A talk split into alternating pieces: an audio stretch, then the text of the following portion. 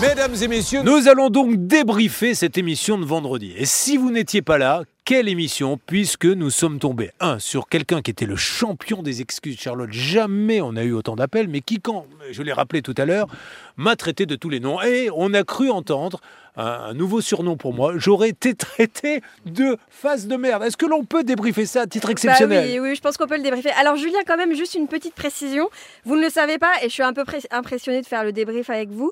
euh, mais dans ce podcast, on se tutoie. Donc, est-ce que euh, Julien, tu me donnes l'autorisation de te tutoyer? Ah, Dis donc, mais c'est, euh, j'ai l'impression qu'on franchit un nouveau palier dans notre relation. Bah ouais, c'est un peu intime euh, dans D'accord. les coulisses. On, on est un peu plus, un peu plus à la cool. Alors, qu'est-ce qui s'est passé dans cette émission? Est-ce que tu peux nous dire exactement ce qu'il en est Alors justement, oui, pour euh, Charlotte qui avait payé 8000 euros pour euh, cette euh, rénovation de toiture et finalement le couvreur avait disparu, ne donnait plus de nouvelles, effectivement on a cru qu'il t'avait traité de face de merde. Bah, je crois qu'il a dit téléphone de merde parce qu'il me disait viens viens viens me voir viens me voir viens me voir et à un moment donné ah, de merde mais bon nous on a toujours l'un- on enjolive un petit peu la vérité Oui, en fait, je crois que ce qu'il était en train de dire, c'était que il voulait que tu viennes le rencontrer en face plutôt que d'être caché derrière ton téléphone de merde. Moi, c'est ce que j'ai compris, mais effectivement, ça aurait pu aussi être face de merde. et puis alors rappelons quand même pour ceux qui n'étaient pas là que j'ai le droit à un beau jingle mais alors qui me met en valeur d'une façon extraordinaire fait d'ailleurs par notre directeur d'antenne Gauthier Ocade et ne me dites pas qu'on va le réécouter dans le débrief Si on va sûrement le réécouter, et j'ai vu, moi j'ai remarqué quand même que Gauthier Orcade s'était précipité pour l'enregistrer ce jingle, alors que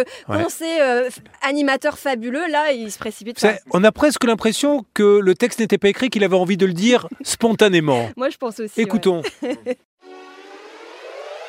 Négociation, enquête, résolution. Ça peut vous arriver avec face de merde. Bon, donc euh, Gauthier, deuxième jingle cette semaine. Le premier, c'était pour Céline Calinette 78, c'était plutôt sympa. Cette semaine, c'est un peu moins sympa quand même. Non, je pense que j'ai monté en gamme. Je pense que, je pense que j'ai atteint des objectifs euh, et que je vise encore un troisième, euh, un troisième jingle la semaine prochaine. Et en fait, je, non, je, vous, je te garantis, Charlotte, Eh ouais, c'est dur de se qu'à chaque fois qu'il y aura une, une insulte, une harangue ou un truc un peu fleuri qui se passe sur l'antenne, euh, je cours en studio. C'était mon premier métier quand je faisais de la radio. Au début, je faisais des petits jingles comme ça.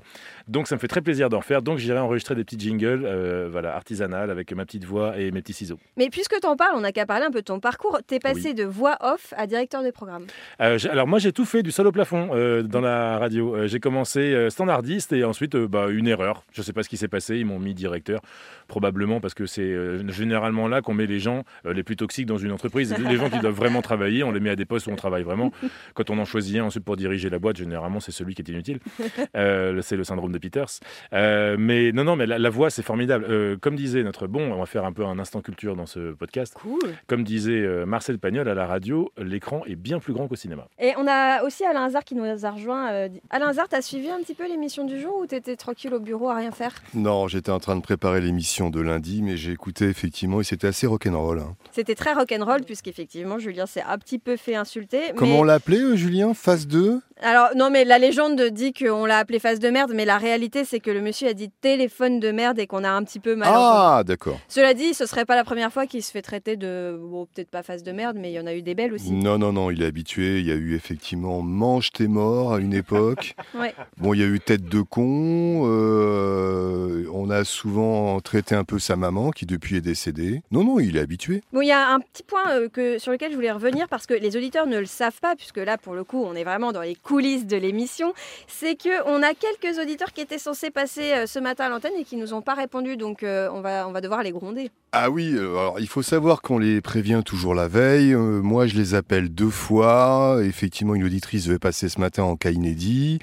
Elle n'est pas passée. Euh, on a essayé de la rappeler. Elle était sur répondeur. Bon, elle a peut-être eu un contretemps aussi. Elle oui. passera dans les prochains jours. Oui, dans ces cas-là, dis-nous, est-ce que les gens ont droit à une deuxième chance ou est-ce Oui. que c'est next direct? Non, non, non. Les gens ont droit quand vraiment c'est un sujet important et quand effectivement ils ont une bonne excuse. Ça peut arriver un matin de ne pas pouvoir répondre au téléphone. Dans ces cas-là, ils ont une seconde chance. Oui, bien entendu, parce que rappelons quand même que bon, l'émission elle est totalement gratuite, mais c'est la contrepartie, ça, ça demande un, un certain investissement, c'est-à-dire se libérer une bonne partie de la matinée pour pouvoir soit venir euh, en plateau avec nous dans le studio RTL, soit répondre au téléphone. Et donc évidemment, il y a des jours où c'est plus compliqué que d'autres, mais je suis sûre qu'on aura très prochainement Méline qui nous parlera euh, de cette voiture qui est foutue puisqu'elle est passée sur une borne. Vous savez, ces bornes euh, qu'il y a dans les villes et qui se lèvent automatiquement et qui se baissent, et eh bien là, elle est passée et la, la borne s'est relevée. Et je crois que les photos sont quand même assez impressionnantes. La voiture, elle est complètement foutue. Bah oui, puis imaginez effectivement, vous avez une voiture, vous avez une borne qui se, qui se soulève au niveau du bas de caisse.